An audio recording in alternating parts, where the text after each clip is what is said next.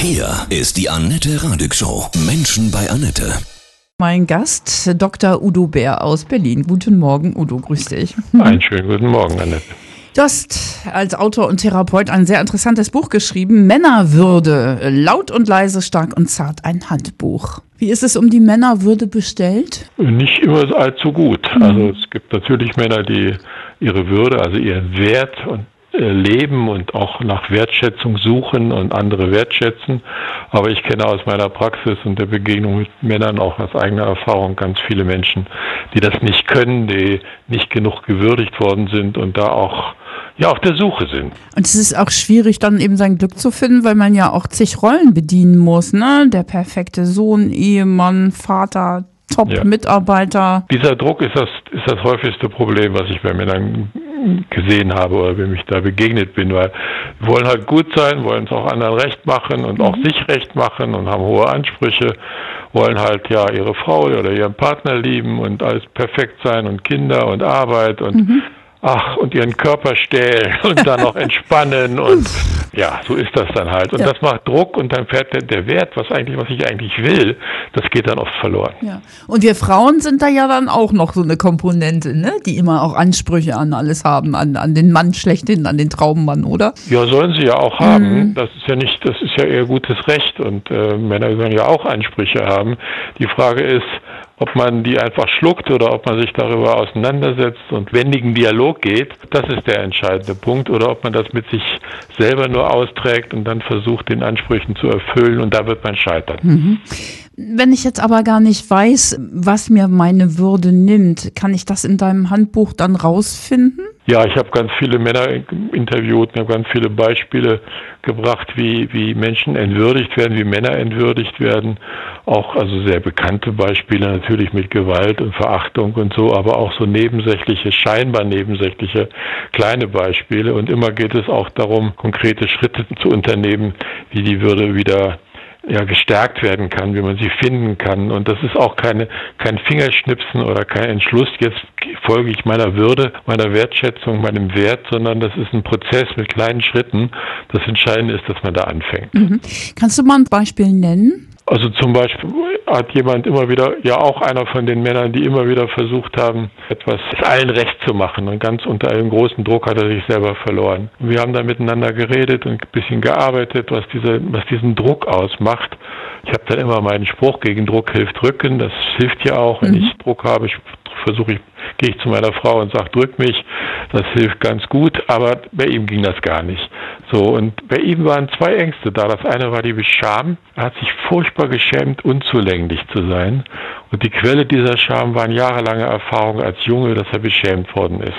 Er war zu groß, zu klug, zu männlich, zu, zu, zu, wurde immer wieder vorgeführt, auch in der Schule und so und im Elternhaus. Und dann ist die Scham so groß, dass man nichts mehr von sich zeigt. Und dann kann man auch nicht mehr nachfragen oder gemeinsam auf Suchbewegung gehen.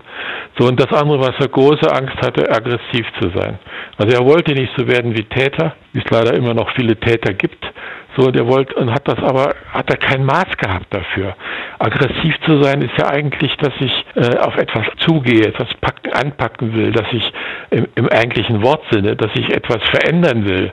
Wenn ich sauer bin, dass, dass, dass jemand meine Socken liegen lässt auf dem Küchentisch, äh, dann, dann will ich das verändern, ja, also, mhm. oder dass mich jemand vergisst oder beleidigt oder sonst was. Auch bei mir, wenn ich meinen Schlüssel vergesse oder einen Termin, dann will ich das verändern. So, und wenn ich, wenn ich nicht mehr aggressiv aggressiv sein darf, kann ich nicht, kann ich nichts mehr verändern und dann werde ich bloß noch Opfer oder passiv. So, und er hat dann angefangen, mit ganz kleinen Schritten zu üben, mal, mal etwas zu sagen, was ihm nicht passt. Also, dass er ein bisschen mehr Platz hätte auf der, auf der Ablage im Badezimmer für sein Rasierzeug. Mhm. Und, und das ging relativ leicht. Mhm. Viel leichter, als er es gedacht hatte. Ihm ist nicht gleich der Himmel auf den Kopf gefallen oder die Welt untergegangen. Und dann kann man das allmählich steigern. Ich denke, man kann nicht einfach sowas wie Scham oder, oder die Angst, aggressiv zu sein, zu aggressiv zu sein, abstellen. Man muss es üben, man muss Erfahrungen machen und da helfen kleine Schritte. Mhm. Ist auch so ein Merkmal, wenn Männer so ganz egozentriert sind und immer nur ich, ich, ich. Hat das auch was damit zu tun, dass sie ihre Würde verloren haben? Das kann sein. Also erst mit, solche Männer habe ich bisher wenig gearbeitet. Die kommen nicht in Therapie oder in Gruppen oder so. Also das ist, äh, die denken, die sind so toll und die brauchen keine Unterstützung. Äh, wenn Männer Unterstützung brauchen, dann leiden sie an etwas und dann akzeptieren sie das. Wenn sie das nicht akzeptieren, dann ist das einfach, manchmal sind das egomanische, egozentrische Menschen, die man am besten umtauscht, aber ach, wer nimmt die dann wieder zurück? So, aber oft ist auch ein verstecktes Leiden dahinter. Ein Leiden, das nicht gehört wurde. Also wenn, ich kenne einen Mann, der ist ganz lange geschlagen worden und der musste immer nur stark sein. Stark und perfekt und groß und so. Er sagt, ich will nie mehr Opfer werden. So. Das hat er natürlich andere zu Opfern gemacht, die er erniedrigt hat, weil er immer, bei Politikern kennen wir das, nicht nur bei ehemaligen amerikanischen Präsidenten, dass, dass, dass es Männer gibt, die dann ja ein bisschen narzisstisch die Größten sind und es brauchen, andere klein zu machen. Dahinter war ein Leiden, bei, bei dem kam das raus. Mhm. Bei dem wurde das deutlich. Bei anderen, die machen da die Tür zu und die Augen zu und da konntest du nichts machen. Wer ist denn oft schuld? Die Mutter? Ach, was, alle. Mhm. Nein. Also es gibt eine Menge Schuldgefühle, mit denen Leute groß geworden, Männer groß geworden sind. Ich kenne auch Männer, die massiv beschämt worden sind von ihren Müttern, die an den Jungs das ausgelassen haben, was sie mit ihren Partnern nicht, sich nicht getraut haben, auch in den 50er, 60er, noch 70er Jahren. Das kenne ich. Aber es gibt äh, ganz häufig sind es auch Väter, die, die schweigen, die keine Gefühle zeigen wir, wir, wir Jungs, aber auch Mädels, wir brauchen Vorbilder in unserem Leben. Mhm. Und der Vater ist, der, ist das erste Vorbild. Und die Mutter natürlich auch, ist die erste Frau in unserem Leben.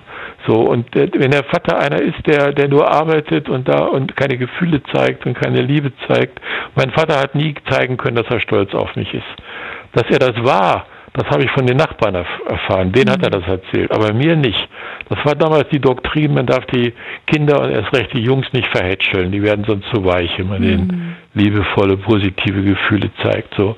Und das ist natürlich Blödsinn. So. Kinder brauchen das, auch Jungs brauchen das. Und wenn man das dann nie gelernt hat, wenn Väter zum, zum Fühlen, zum Trauern, zum Lachen, also Lachen ohne Alkohol, in den Keller gehen oder in den Kühlschrank gehen, äh, um, um Gefühle zu teilen, dann, dann, dann machen die Jungs das auch. Dann lernen die darüber, ob das gefordert wird oder nicht. Wir lernen über Vorbilder. So. Absolut. Vorbilder ist ein schönes Thema. Wer ist jetzt für dich so ein Männervorbild, wo du sagst, das ist echt, der erfüllt das alles? Ach, alles erfüllt keiner. Aber ich habe, ich habe beispielsweise Lehrer gehabt, ich habe in der letzten Zeit nochmal Bruce Springsteen entdeckt. Ihr mhm. macht ja viel Rock. Ja. also, ja. also, so, es gibt eine ganze Menge auch in der Musik und ich habe den, den alten Leonard Cohen entdeckt mhm. vor ein paar Jahren wieder und so. Also es gibt auch da wieder das breite Spektrum von Vorbildern, die nicht so passend sind und es gibt welche, die gut sind. Das Wichtige ist, dass, dass ich Männer ermuntern möchte, sich ihre Vorbilder auch auszusuchen, das auch bewusst zu machen. Mhm. Ja, ich kann nicht den, das, das eine Vorbild finden, aber vielleicht sind es fünf oder sechs oder fünfzehn und von jedem kann ich mir einen als Aspekt leihen oder wie heißt es immer so schöne Scheibe abschneiden, mhm. irgendwas klauen, irgendwas klauen. So. Das ist diese ganze Palette, die du auch beschreibst, laut und leise, stark und zart, ja, ne? Mhm. Ja, ja. Wir haben viele Gefühle, wir Männer, und ganz unterschiedliche. Wir dürfen nicht nur stark sein müssen, sondern auch mal zart und schwach, beides, alles geht. Das mhm. große Und ist wichtig. Ja, das ist wichtig, dass du als Mann das auch Männern sagst, ne? Ja, ja, Dann, es kommt besser an, als wenn es eine Frau macht. Was kannst du denn Männern sagen, die jetzt zuhören und sagen, das stimmt total, was er sagte, der Udo, aber mhm. ich, ich traue mich nicht so in so eine Therapie, das ist alles Käse und. Ich nee, brauchen sie hm. auch nicht. Therapie ist, wenn man mit, mit Freunden und, und anderer Hilfe nicht, wenn das nicht reicht, mhm. ein Leid zu bewältigen. Ja, ich äh, bin selber Therapeut, ich will da auch, aber ich will da gar keine Werbung für machen. Wenn das nicht reicht, wenn ich alleine und mit meinem sozialen Umfeld nicht klarkomme, dann muss ich eine professionelle, sollte ich eine professionelle Hilfe holen oder ich leide weiter. So, aber davor gibt es noch die ganz große Möglichkeit, das mit Freunden zu machen. Sucht euch andere Männer. Es werden nicht alle bereit sein, darüber zu reden, aber viele. Die werden, die warten darauf, auch angesprochen zu werden. Ja, wenn sie nicht zu sehr beschämt und verkrustet sind. So, mit anderen darüber zu reden, manchmal auch mit Frauen. Auch das geht, habe ich auch schon mitbekommen. Mhm. So über die eigenen, also in einem vertrauten Rahmen. Ja, wenn ich mal ein neues Gefühl, einen, neue, einen neuen Weg gehe, dann gehe ich auch nicht gleich auf den Wochenmarkt oder ins Fernsehen und sage, ich bin jetzt das und mache das, sondern ich fange es erstmal im Kleinen an. Manchmal auch mit den Kindern oder Eltern ist oft schwieriger, aber auch das ist eine Möglichkeit, wenn es einen netten Großvater gibt. Also irgendwie zu versuchen, einen, einen Mann zu finden, vor allen Dingen einen Mann, denke ich in erster Linie, und wenn das nicht klappt, auch eine gute Frau, die zu dem man Vertrauen hat, wo man sich auch mal was Unreines und Unfertiges erlauben kann. Und dann anfangen an irgendeiner Stelle, vorne rechts oder hinten links, über sich zu reden und das, was vielleicht Sorgen macht, was unsicher ist, über die eigenen Rollen zu reden, über den Druck zu reden, den Scham, die Schuldgefühle, was es auch immer ist. Und dann auch darüber zu reden, was ungelebtes Leben ist, was aber noch leben möchte, so in uns. Also das, auch das da, da sich auszutauschen. Das ist der Anfang. Und dann gibt es natürlich auch Männergruppen und anderes mehr. Ist was für viele ganz toll, für manche nicht. Muss man suchen, muss man versuchen, aber klein anfangen und nicht alleine. Es geht nicht alleine, die eigene Würde zu finden und den eigenen Weg der Würde. Wir sind soziale Wesen. Würde kommt eigentlich, ist eigentlich ein Verb, ist keine Eigenschaft, sondern ist ein Verb. Wir brauchen es, gewürdigt zu werden und andere zu würdigen. Das mhm. ist ein Beziehungsaspekt und dafür brauchen wir andere. Es geht nicht allein, indem man sich am Ohrläppchen zupft. Was können wir Frauen tun, um, um Männer mehr zu würdigen? Also das Wichtigste, die einfachste Antwort ist Fragen. Mhm. Fragen und zuhören und nicht gleich die Männer retten wollen. So, das ist, das ist mir ganz wichtig. Männer neigen auch dazu, gleich die Frauen zu retten. Da sind sie sich oft einig. So, äh, ich habe auch mit Frauen gesprochen oder die haben mir geschrieben, die das Buch gelesen haben, gesagt, ja, ich verstehe meinen Mann jetzt besser. Mhm. So, also sich ein bisschen zu, weil ich ihn liebe natürlich und nicht nur im Kalten Krieg oder heißen Krieg mit ihm bin. Also zuhören und fragen. Das, das, das ist wichtig und nicht gleich Lösungen zu suchen. Für beide Seiten gilt das. Das, glaube ich, ist das wichtig. Also würdigen, was ist. Ja, ich, ich liebe dich und ich habe gerade Angst vor dir. Oder ich, ich, ich möchte alles tun und ich bin ganz unsicher. Ja, also die, dieses und in den widersprüchlichen Aspekten auch auszuhalten und sich auch da, da zu öffnen. Und äh, ich glaube, da, damit habe ich auch gute Erfahrungen gemacht mit Paaren und haben auch Männer viele gute Erfahrungen mhm. gemacht. Ja, sich wieder zuwenden, sich zuzuhören, ja. sich ausreden zu lassen, das ist ja auch genau. immer ein Problem, ne? Genau. da spreche ich so aus Erfahrung, ja. höre ich ein bisschen raus. Natürlich. ich auch. Und das jetzt in diesen Corona-Zeiten, das potenziert das doch alles noch, oder? Ja, es, es, das verstärkt es. Also alles, was vor Corona da war, wird stärker. Das mhm. ist meine These. Wenn vorher Ängste da waren, dann werden die jetzt stärker. So, und wenn vorher Scheu da war oder Scham, dann wird die stärker. Durch die, die Homeoffice-Sachen und die Belastungen mit Kindern und anderem ist natürlich auch Existenzängsten für viele potenziert sich einiges und das geht oft auf Kosten von Beziehungen. Manche schweißt es auch zusammen, weil die einen mhm. Weg finden, das gemeinsam zu machen. Habe ich ganz tolle Erfahrungen gemacht. Also auch bei mir privat ist das so, dass, wir haben, was ist das ja heute immer Neudeutsch, eine Challenge, eine Herausforderung anzunehmen. Also wir haben darüber geredet und durchgefummelt, um es mal plattdeutsch zu sagen. Die äh, da, da klappt das auch gut. Und wenn, wenn, aber wenn Menschen verstummen und auch keinen Bock mehr haben zu reden, weil sie den ganzen Tag schon im Homeoffice sind und mhm. äh, da anrufen müssen und da und so, dass man da mal keinen Bock hat und mal eine Stunde Pause braucht, bevor man wieder sich der Familie zuwenden kann, kann ich gut nachvollziehen. Aber man muss drüber reden, über das, was es macht mit einem, sonst wird es mächtig und übermächtig. Mhm, absolut. Ich glaube, das große Thema unserer Zeit sind Ängste. Ja, Hast du da ja, einen allumfassenden guten Tipp?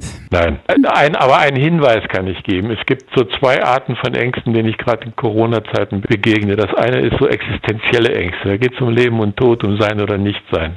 Und oft sind die vorher schon mal da gewesen. Sind das traumatische Erfahrungen oder andere, nicht nur kindliche, auch erwachsene Erfahrungen, wo es um die Existenz geht. Und das wirft Corona auf.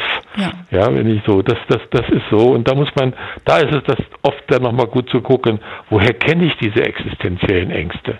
Ja, woher kenne ich das und wie hängt das vielleicht miteinander zusammen? Und der zweite Tipp ist, ist auch nicht umfassend, aber konkret, ist zu konkretisieren. Wenn ich Angst habe zu fragen, wovor habe ich jetzt konkret Angst? Ja, habe ich Angst um meine wirtschaftliche Existenz? Ja, was denn? Kann ich den Job verlieren? Kann ich die Tätigkeit? Muss ich die einschränken? Reicht das Geld nicht? Reicht dieses nicht? Oder ist es das Ansehen oder die Sicherheit? Je konkreter ich eine Angst angehen kann, desto konkreter kann ich damit umgehen. Und wenn ich dann merke, das geht nicht mit dem Konkreten, dann ist oft eine existenzielle Angst dahinter, weil die lassen sich nicht so, zu nicht so konkretisieren. Ich kann nur sagen, auf die Männerwürde, ne? Ein, Danke. ein ganz, ein ganz Machen wir. tolles Buch. Wichtiges Schön. Buch. Vielen herzlichen Dank. Liebe Grüße nach Berlin, Udo, ja? Danke, Grüße nach Hannover. Tschüssi. Danke.